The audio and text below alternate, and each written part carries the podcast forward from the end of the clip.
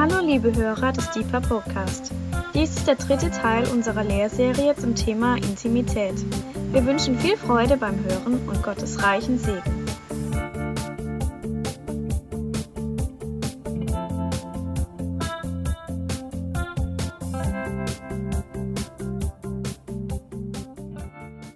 Herzlich willkommen zu Teil 3 unserer Lehrserie über Intimität mit Jesus. Und mir ist es wichtig, am Anfang auch ganz kurz zu beten. Herr, lass es heute Abend mehr sein, auch für die, die diese Lehre später im Internet hören, als nur Worte. Heute an diesem Tag haben wir so viele Worte schon gehört und in unserem Leben und in unserer Nachfolge haben wir so viele Worte schon gehört. Was wir brauchen, Herr, sind Worte, die gepaart sind von oder die gepaart sind mit deinem Leben, erfüllt sind mit deinem Leben. So, Herr, schenk uns heute Abend Worte, die aus deinem Herz kommen und die unser Herz lebendig machen und die uns tiefer hinein verwurzeln in deine Liebe, aus der heraus wir leben wollen. Vater, wir schauen auf das, was du hast für uns. Lass unsere Augen, die Augen unseres Herzens und die Ohren unserer Seele hören und erkennen, was du hast, was das ist für uns an diesem Abend. Verändere unser Leben durch die Schönheit deines Wortes. Amen. Ich darf heute Abend nochmal über Intimität mit Jesus sprechen und möchte beginnen mit einem Rückblick für die, die nicht da waren beim letzten Mal. Wir haben letztes Mal über die Spannung zwischen Heiligkeit und Intimität gesprochen. Ich kann das heute Abend nicht alles nochmal wiederholen, sondern möchte euch gerne verweisen auf die Möglichkeit, die Lehre kostenlos im Internet nachzuhören. Über unsere Homepage kann man die ganzen Lehren, die wir im Laufe der letzten Jahre äh, weitergegeben haben, nachhören. Dann haben wir festgestellt als zweiten Punkt, wenn wir auf die Seite der Religion fallen, dann wird unser Glaube anstrengend. Wenn wir auf der Seite der Intimität mit Jesus bleiben, dann ist unser Glaubensleben geprägt von Schönheit und von Nähe zu Gott, von Gnade und Vergebung. Dann haben wir als nächsten Punkt uns die Frage gestellt, was für ein Wesen ist Gott? Und das war zugleich der letzte Punkt. Und wir kamen zu dem Ergebnis, Gott ist ein Familiengott. Fast hätte ich gesagt Familienmensch. Gott, Gott ist ein Familiengott. Es gibt den Vater und es gibt den Sohn. Es gibt den Vater, der von sich sagt oder über Gott wird gesagt, dass er auch empfindet wie eine Mutter. Und es gibt eben den Heiligen Geist, von dem, und jetzt will ich die Zahlen von letztes Mal korrigieren, ähm, um die 89 oder 90 Prozent der ähm, Worte Ruach für den Geist feminin sind und ungefähr 12 Prozent sind maskulin. Da brauchen wir jetzt keine Lehre draus machen. Es geht nur darum zu verstehen, Gott hat Empfindungen wie eine Mutter. Also Gott lebt in einer perfekten Familienstruktur und kann empfinden wie ein Sohn, kann empfinden wie ein Vater, kann empfinden wie eine Mutter. Heute Abend möchte ich gerne zum Menschen kommen und beginnen mit dieser Aussage aus 1. Mose 1, Vers 27. Der Untertitel meiner zwei Teile heißt ja Geschaffen für die Liebe und das möchte ich heute Abend gerne ein bisschen mit euch anschauen. Wofür sind wir eigentlich und primär tatsächlich geschaffen? 1. Mose 1, Vers 27, ich lese es vor. Und Gott schuf den Menschen nach seinem Bild. Nach dem Bild Gottes schuf er ihn. Als Mann und Frau schuf er sie. Noch einmal, und Gott schuf den Menschen nach seinem Bild. Nach dem Bild Gottes schuf er ihn als Mann und Frau schuf er sie. Ich habe hier schon einmal im Kontext einer anderen Lehre ein Bild beschrieben, das mein Herz sehr berührt und das mir sehr viel über Gott sagt. Beim Schöpfungsakt beugt sich dieser gewaltige Gott über diesen kleinen Klumpen Lehm, der da am Boden liegt und der Matthias heißt oder äh, Marielle oder Rainer oder wie auch immer. Ich glaube, er hieß Adam. Und beugt sich über diesen Adam und haucht ihm den Atem des Lebens in die Nase.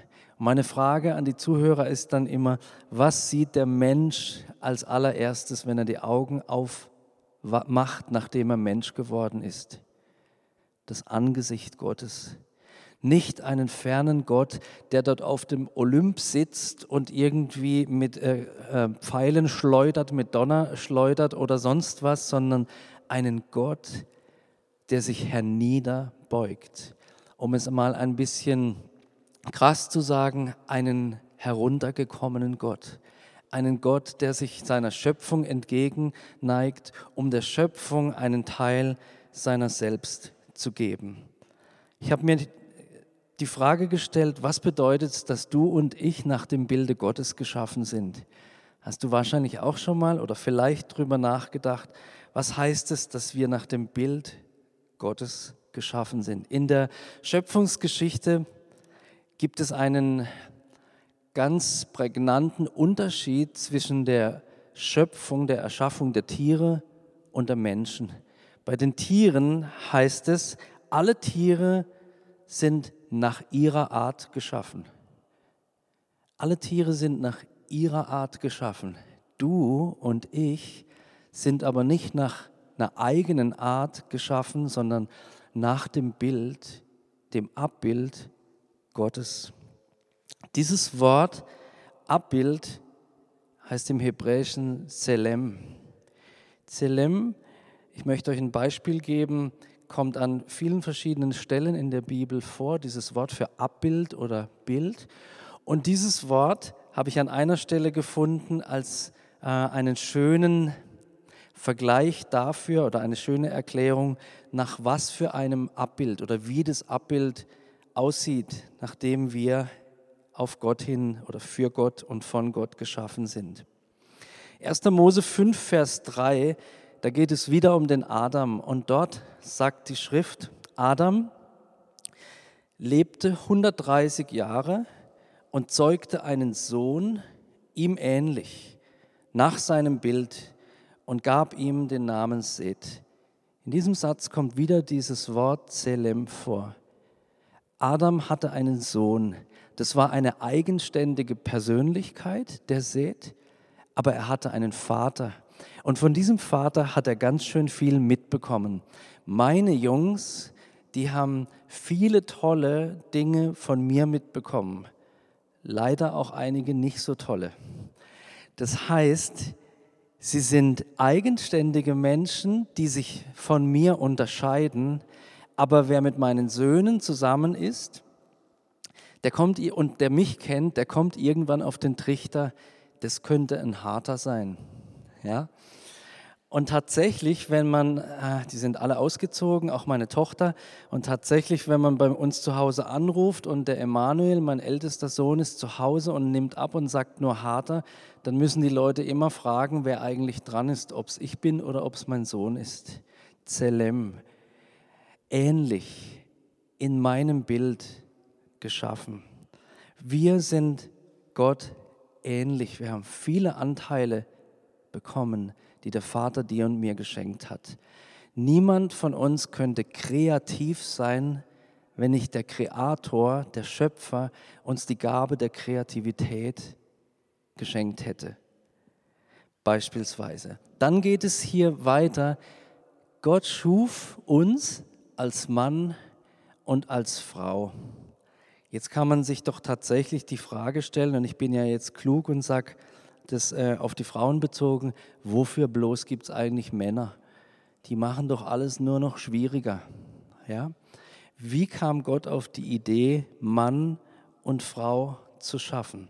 Wir finden eine Erklärung im Neuen Testament, wo Gott das Bild der Ehe als Bild, als Beispiel, als Vorbild für die Beziehung zwischen Jesus und seiner Braut der Gemeinde verwendet. Unsere ganze Geschichte läuft auf eine grandiose Hochzeit zu. Das wisst ihr aus dem Buch der Offenbarung. Und Gott hat Mann und Frau geschaffen, ist meine Theorie, um zu zeigen, wie Liebe aussehen kann. Um zu zeigen, wie ergänzende Liebe und wie Partnerschaft, wie Intimität in höchster Form aussehen kann. Mann und Frau füreinander geschaffen. Wir sind füreinander geschaffen. Und es geht auch weiter. Wir sind als Männer und Frauen nicht nur für einen Mann und für eine Frau geschaffen, sondern auch für die Gemeinschaft, die wir miteinander haben. Als Männer und Frauen. Gerade heute habe ich wieder gemerkt, wie dankbar ich bin, dass ich zur Gebetshausgemeinschaft gehören darf. Nicht, dass diese Leute alle so super geistlich wären und äh, was weiß ich alles, aber eins sind sie. Es ist eine Gemeinschaft von seelisch und geistlich gesunden Menschen, die eines im Sinn haben, diesem Gott zu nahen. Und sie, diese Frauen, diese Männer, inspirieren mich und in ihnen darf ich ein anderes Bild von Gott entdecken wie das, das ich sehen kann, wenn ich in den Spiegel schaue.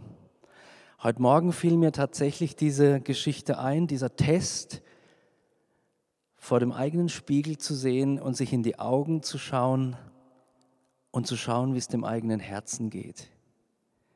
Wir lieben so gern die Leute um uns herum, aber lieben wir auch den, den wir morgens im Spiegel sehen können. Gott liebt dich und mich Du bist ein Kind, ein Abkomme, ein Abbild. In dir findet Gott Verwandtschaft wieder. Und Gott hat Mann und Frau geschaffen, letztlich, um am Ende aller Tage mit ihm eine ewige Partnerschaft einzugehen. So eng wie Mann und Frau Gemeinschaft haben, so eng im positiven Sinne eng ist es auch mit unserem Gott. Ein Bild für Christus und die Gemeinde ist die Beziehung zwischen Mann und Frau. Ich bin jetzt über 30 Jahre verheiratet und heute Nacht steht meine Frau um zwei auf, um nicht mir das Vesper zu richten, sondern um, um äh, dann irgendwie um drei oder so das Taxi zu kriegen, weil sie alleine nach Israel fliegt, um dort unsere nächste Gebetsreise sozusagen vorzubereiten, die im Herbst stattfinden wird vom Gebetshaus aus. Und Mann, ich vermisse sie jetzt schon, ja, obwohl ich nachher nach Hause gehe und werde sie noch sehen, aber ich habe jetzt schon das Gefühl, ich bin nur ein halber Mensch, wenn die Johanna nicht da ist. Und diese Sehnsucht gibt mir eine Ahnung davon, wie Jesus, der Bräutigam, sich nach mir und nach dir sehnt. Der Bräutigam möchte Intimität mit dir und mit mir leben. Gott schuf den Menschen nach seinem Bild. Als Mann und Frau schuf er sie als Beispiel dafür, was Intimität bedeutet.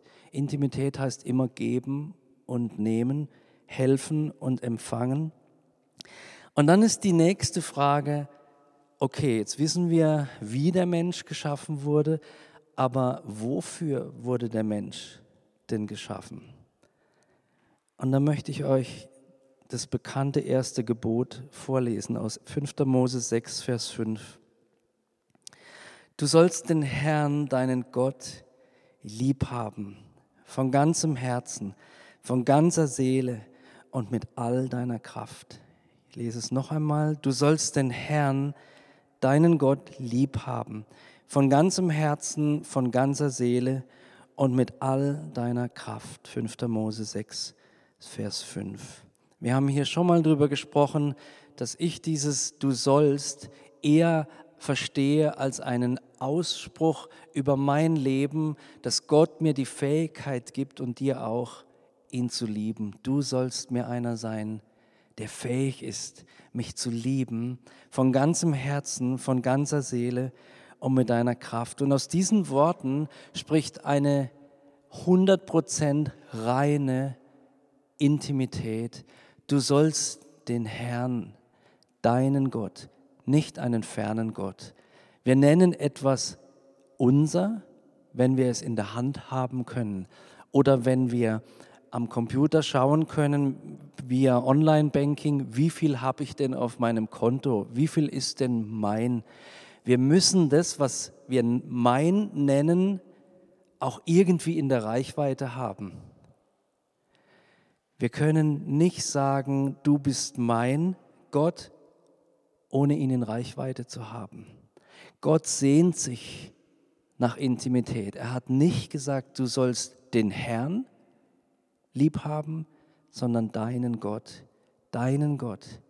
Gott ist nicht der ferne Gott von irgendjemand, Gott ist dein Gott, dein Gott.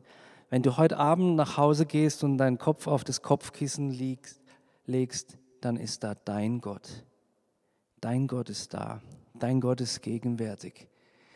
Und dann heißt es hier von ganzem Herzen, von ganzer Seele und mit all deiner Kraft. Niemand von uns Menschen hat Interesse an einer Liebesbeziehung, die nicht ganz herzlich ist, die oberflächlich ist, die sich nicht schenkt, die uns nicht nimmt, wie wir sind, ganz, von ganzem Herzen, ganzer Seele und mit all unserer Kraft. Der Herr lädt uns heute Abend ein, diese Liebe zu erfahren, diese Liebe zu suchen und in seine Nähe zu kommen. Gestern haben wir bei unserem Stammmitarbeitertreffen darüber gesprochen, dass ohne Intimität nur eine Fassade bleibt, ohne dass unsere Identität aus der Intimität kommt, muss unsere Identität von außen kommen. Ich sage es nochmal, wenn unsere Identität nicht aus der Intimität mit Gott kommt, dann muss unsere Identität von außen uns gegeben werden oder wir müssen sie nehmen. Und dann leben wir auch im Außen und nicht im Innen. Ich habe euch Stammmitarbeitern ein schönes Bild versprochen. Ich fand dieses Bild des Künstlers Godrido Roy sehr interessant und schön und aussagekräftig. Da steht eine Fassade. Wenn man direkt vor diesem Gebäude in Anführungsstrichen steht, das man jetzt hier auf dem Bild sieht, klassisches Gebäude mit schön erleuchteten Sprossenfenstern, Laternen oben auf dem äh, Sims, auf dem Dachsims und einem schönen Eingangsportal, großen Rundbogenfenstern in einer schönen Landschaft, dann staunt man. Ein herrschaftlicher Sitz, meint man. Und wenn man sich von der Seite nähert, sieht man alles nur Fassade. Dieses Haus dient höchstens einem schönen Foto, aber es schützt nicht vor Regen, es wärmt nicht im Winter, man kann sich nirgends hinlegen, man kann es nur anschauen. Und wenn wir Christen die Intimität mit Jesus nicht kennen und unsere Identität aus dem großen Ich liebe dich des Vaters schöpfen, dann tendieren auch wir dazu, unser Lebenswerk in eine Fassade hinein zu interpretieren und zu sagen, wir müssen unbedingt die Fassade aufrechterhalten, damit wenigstens die, die außen vor der Fassade stehen, sagen, Mensch, toll, wie das aussieht. Aber was Gott interessiert, ist nicht unsere Fassade. Gott schaut hinter diese Fassade und schaut, was da hinten ist. Und Gott liebt diese kleine ärmliche Hütte, die sich vielleicht hinter dieser Fassade verbirgt, deutlich mehr als dieses schöne, aufgeputzte Außen, das wir oft genug Menschen zeigen. Ohne Intimität bleibt nur Fassade. Wenn du und ich nicht wissen, dass wir Töchter und Söhne sind, dann sind wir in einem ständigen Kampf, nach außen zu zeigen, dass wir wert sind. Meine Kinder müssen niemandem etwas beweisen, damit ich stolz auf sie bin. Meine Kinder sind meine Kinder, Punkt. Und es reicht, um sie zu lieben. Ganz egal, ob sie studiert haben oder Hauptschulabschluss gemacht haben, ob sie ledig bleiben oder heiraten, ob sie einen guten Weg gehen oder keinen guten Weg. Meine Kinder sollen mir keine Fassade zeigen, sondern ihr Herz. Und so ist es mit unserem Vater. Gott möchte gern hinter unsere Fassade schauen. Und er möchte dir und mir zeigen, zu verstehen geben, das, was hinter der Fassade ist, interessiert mich so viel mehr als das, was von vorne sichtbar ist. Meine nächste Überschrift heißt Intimität erleben. Und ich finde dieses deutsche Erleben sehr, sehr schön. Ich habe das hier in Klammern geschrieben, das R, und habe auch das R groß geschrieben. Für mich ist das eine Predigt in sich. Wir wollen nämlich ihn, also er, der uns Leben gibt, erleben. Und wir wollen uns nicht leben lassen, sondern wir wollen aktiv leben. Von innen nach außen. Zu Beginn des zweiten Teiles haben wir letzte Woche eine Bildbetrachtung gemacht, haben dieses Bild, das nachher noch einmal aus einer anderen Perspektive gezeigt wird, mit der kleinen Kapelle in dieser kalten Winterlandschaft auf weiter Flur allein, aber beleuchtet mit einem ganz warmen, strahlenden Licht innen drin. Ähm, wir haben uns das angeschaut und haben uns Gedanken darüber gemacht und ich habe schon damals etwas über das Innen und Außen gesagt, möchte heute etwas mehr sagen. Wo willst du lieber leben? Dort draußen in der Kälte, um irgendwie würdig zu sein, in dieses Haus hineinzukommen, in die Wärme dieses Hauses. Wo lebst du? Diese Wahl haben wir selbst, wo wir leben wollen. Wir können dort draußen leben und ab und zu in diese Kapelle gehen und die Wärme und das Licht, die Geborgenheit, die Windstille genießen und dann wieder rausgehen und uns abrackern und gelebt werden. Oder wir können unsere Zelte, so wie König David es gesagt hat, aufschlagen im Haus des Herrn, in der Liebe Gottes, wie Paulus es gesagt hat, verwurzelt sein und von innen nach außen leben. Anstelle von Fassade haben wir die Wahl für den Inhalt. Inhalt ist wichtiger als Verpackung. Das weiß jeder, der schon mal einkaufen war. Verpackungen können noch so gut aussehen, wenn der Inhalt nichts taugt, ist die Verpackung nicht mehr als ein leeres Versprechen. Wir wählen, ob wir innen, auf das Innen den großen Wert legen. Und innen möchte ich als Synonym gebrauchen für die Intimität mit Jesus. Wir entscheiden, ob wir draußen leben und die Intimität nur bei Bedarf als Defensivort, als Rückzugsort verwenden. Ja, wir haben in der Welt Prügel eingesteckt und dann rennen wir zu Gott, werden dort aufgebaut, gehen dann wieder in die Welt, kriegen wieder Prügel, rennen schnell wieder zurück, lassen uns wieder auftanken und gehen in die Welt ich habe mich für ein Leben entschieden, das umgekehrt aussieht. Ich möchte dort leben, in dieser Kapelle. Und ich möchte dieses Licht, was dort in der Kapelle scheint, in die Welt bringen. Ich möchte offensiv leben. Ich möchte der Welt etwas bringen. Und du und ich, wir werden in der Bibel tatsächlich Gesandte genannt. Aber um gesandt zu sein, um Botschafter sein zu können, musst du den kennen und dessen Gedanken kennen, der dich senden will. Und die sind nicht draußen in der Welt zu finden, sondern dort, in dem Ort oder an dem Ort der Begegnung mit ihm. Wenn du dort deine Zelte aufgeschlagen hast und dann nach außen gehst, dann hast du was zu sagen.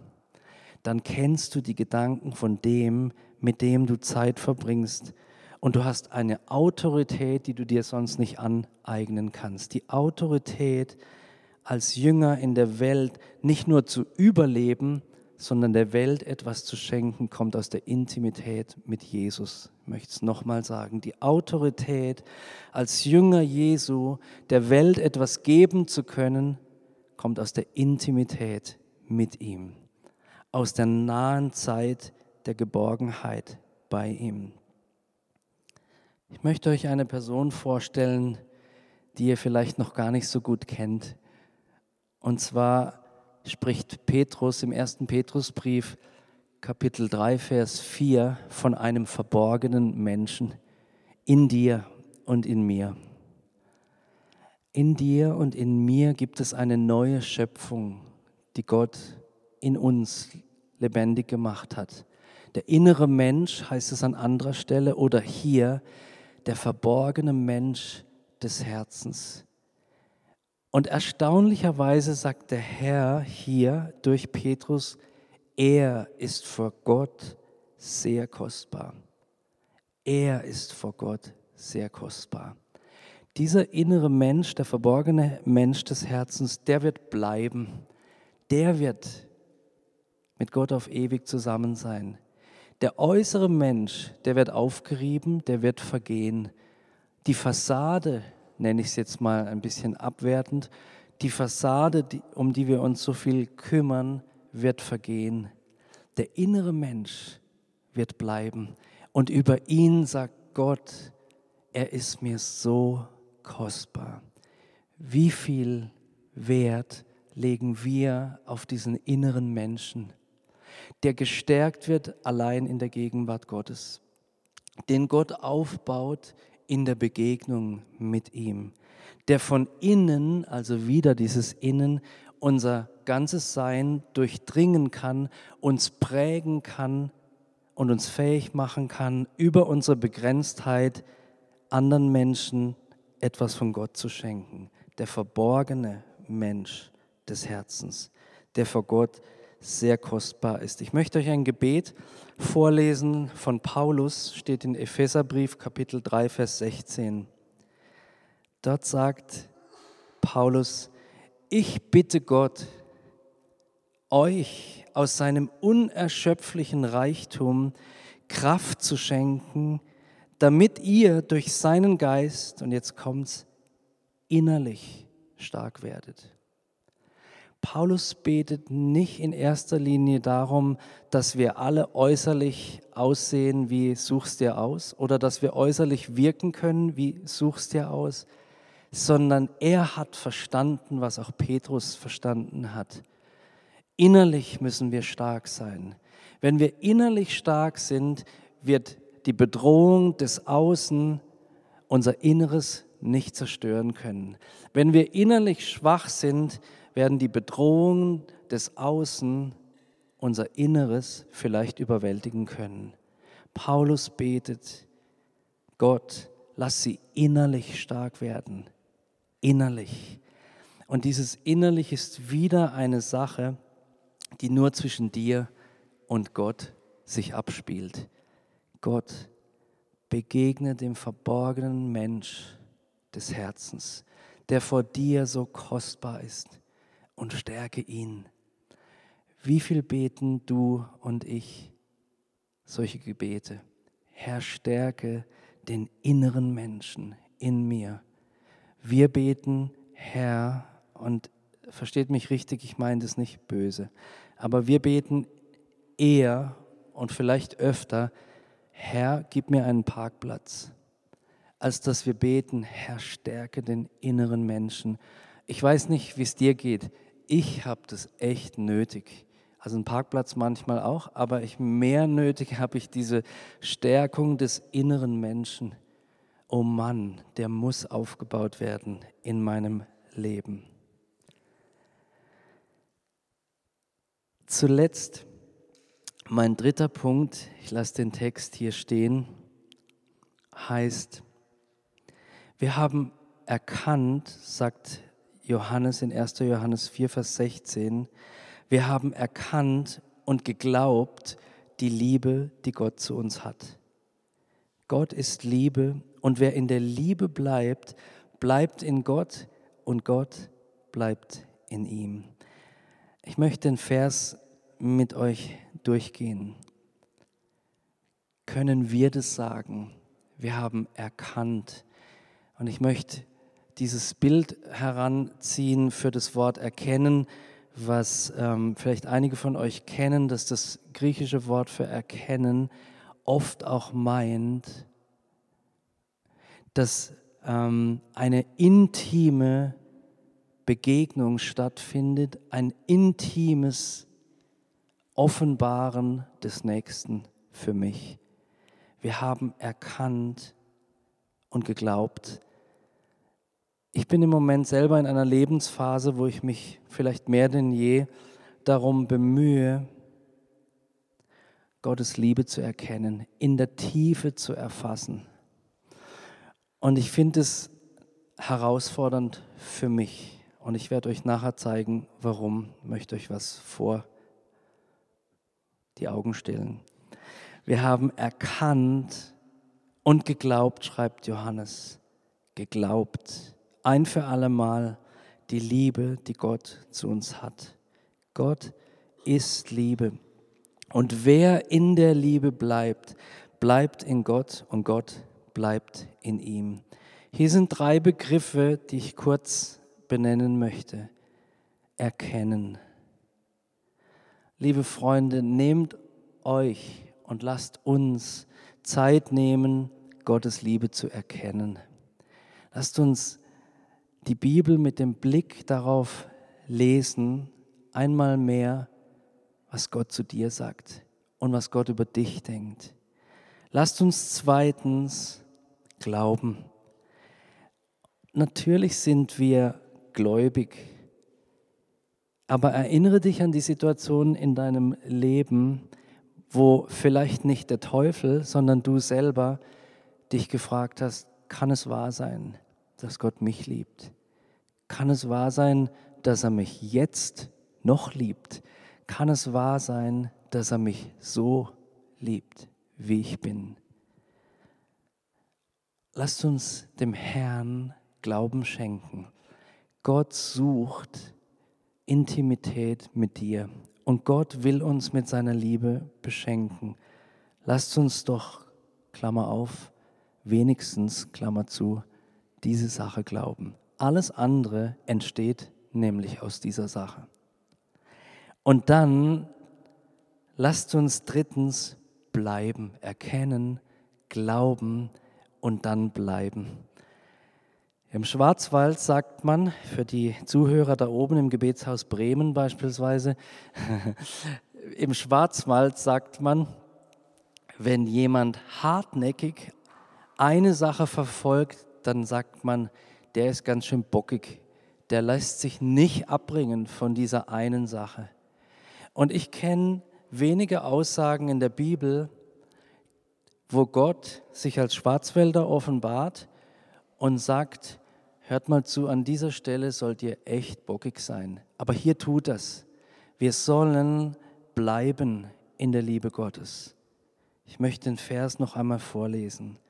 1. Johannes 4, Vers 16. Wir haben erkannt und geglaubt die Liebe, die Gott zu uns hat. Gott ist Liebe und wer in der Liebe bleibt, bleibt in Gott und Gott bleibt in ihm.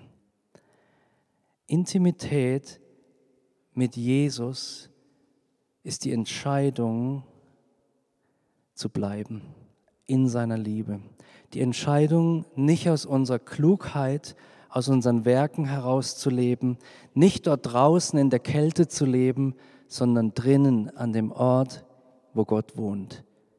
Der Ort der Intimität ist der Ort der Gegenwart Gottes. Johannes 15, Vers 9 sagt Jesus selber, wie der Vater mich geliebt hat, habe ich auch euch geliebt. Bleibt in meiner Liebe. Lasst euch das mal auf eurer Seelenzunge zergehen, dass hier der Heiland uns zuspricht, dass er uns so liebt, wie der Vater ihn liebt.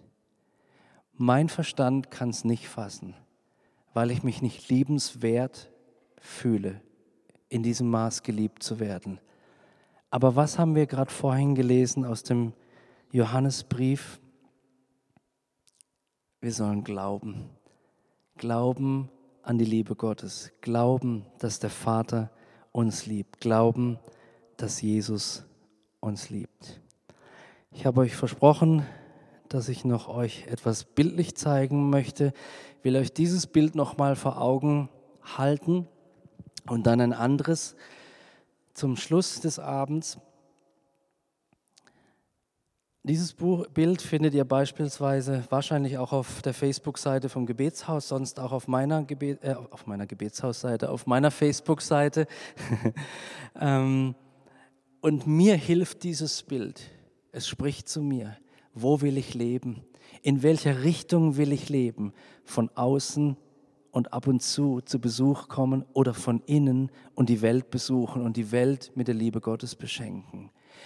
Dort, wo Gott wohnt, schmilzt das Eis, schmilzt der Schnee. Seht ihr das? Dort, wo Begegnung mit Gott stattfindet, muss die Kälte weichen. Wir treffen die Entscheidung, wo wir leben. Intimität mit Jesus hat viel mit deiner Entscheidung zu tun. Und wie es bei jeder intimen Liebesbeziehung ist, ist die Grundvoraussetzung die, dass wir von Herzen sagen, ich will. Und als zweites, ich werde. Psalm 27, Vers 4, oft zitiert im Kontext vom Gebetshaus Freiburg. David, der vielbeschäftigte, betet, eins habe ich vom Herrn erbeten, danach trachte ich. Dafür setze ich mich ein, zu wohnen im Haus des Herrn alle Tage meines Lebens um mich furchtbar im Gebet anzustrengen, nein, um anzuschauen die Freundlichkeit des Herrn und um nachzudenken in seinem Tempel. Hier hinten sehen wir den auferstandenen Christus, der auf uns zukommt. Und die Bibel beschreibt uns einen Gott, der von sich sagt, den ganzen Tag habe ich meine Arme ausgebreitet zu einem widerspenstigen Volk. Wir sehen das widerspenstige Volk, wenn wir diese Verse lesen. Und dennoch steht Gott mit offenen Armen da. Den ganzen Tag hat er seine Arme ausgebreitet zu dir und zu mir. Die Frage ist, nehmen wir sein Angebot an? Sein Angebot steht.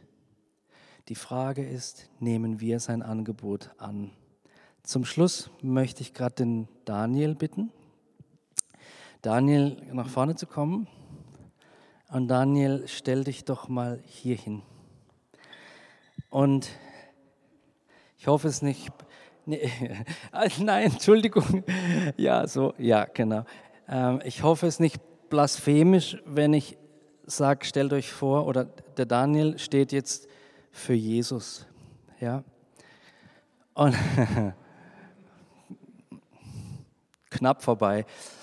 Aber jetzt Daniel steht für Jesus und dieser Daniel steht mit ausgebreiteten oder dieser Gott steht mit ausgebreiteten Armen da und wartet darauf, dass der widerspenstige Reiner kommt, um Intimität, Berührung und Heilung, Ausrüstung und Zuspruch zu erleben.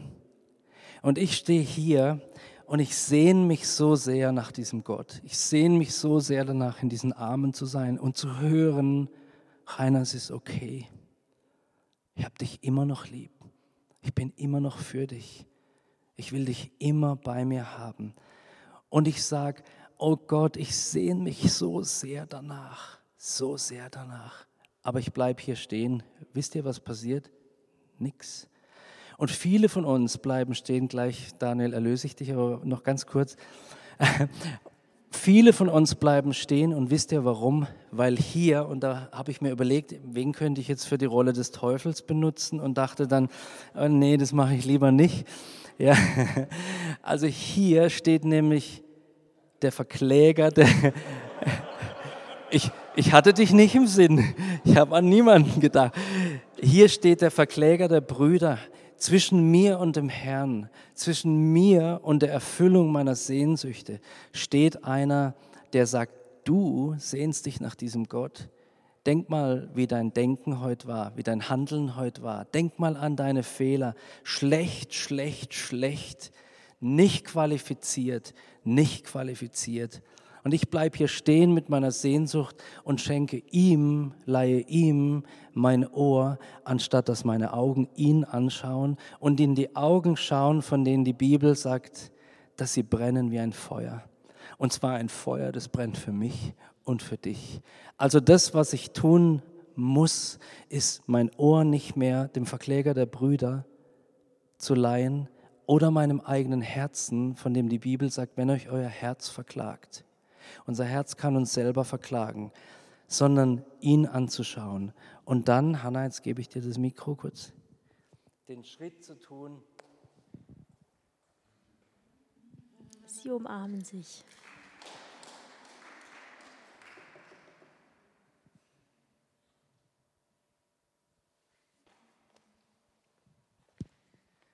Um das Bild perfekt, oh, Entschuldigung, vielen Dank, Daniel. Um das Bild perfekt zu machen, hätte ich jetzt müssen für immer mit dem Daniel so stehen bleiben. Aber ich weiß, dass ihr auch irgendwann nach Hause wollt. Ich möchte ein Gebet, möchte ein Gebet sprechen und das Lobpreisteam nach vorne bitten und die Hanna, um den Abend abzuschließen.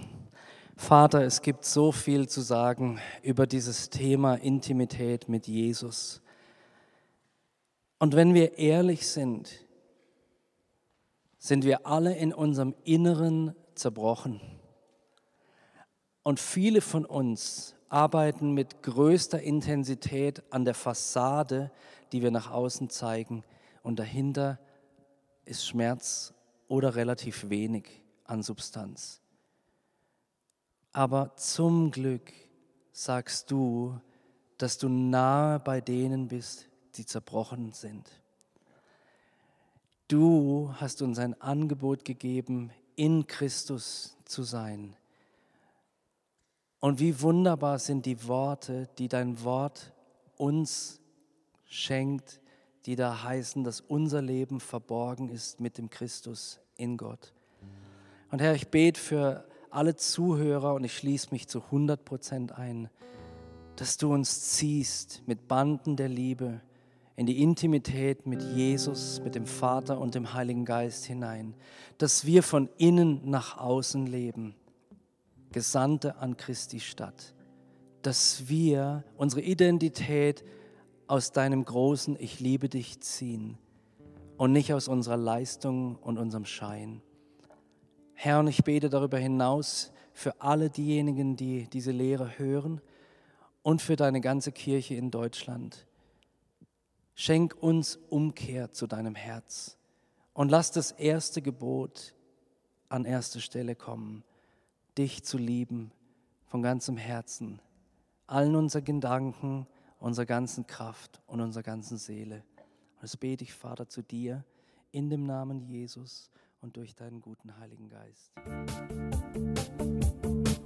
Liebe Hörer, wenn Sie noch weitere Abende aus unserer Deeper-Serie mit- und nacherleben möchten, besuchen Sie uns einfach auf unserer Webseite www.gebetshaus-freiburg.de. Dort erfahren Sie auch, wie Sie uns finden können und wie Sie unsere Arbeit unterstützen können. Wir hoffen, Sie hatten viel Freude beim Hören und wünschen Ihnen noch Gottes reichen Segen. Ich reise, ich bin auf der Reise mit dir auf der Reise zu deinem Licht. Jesus, du bist mein Weg, mein einziges Ziel. Du bist mein Licht. Ich will tiefer, weiter, höher, schneller, intensiver, klarer.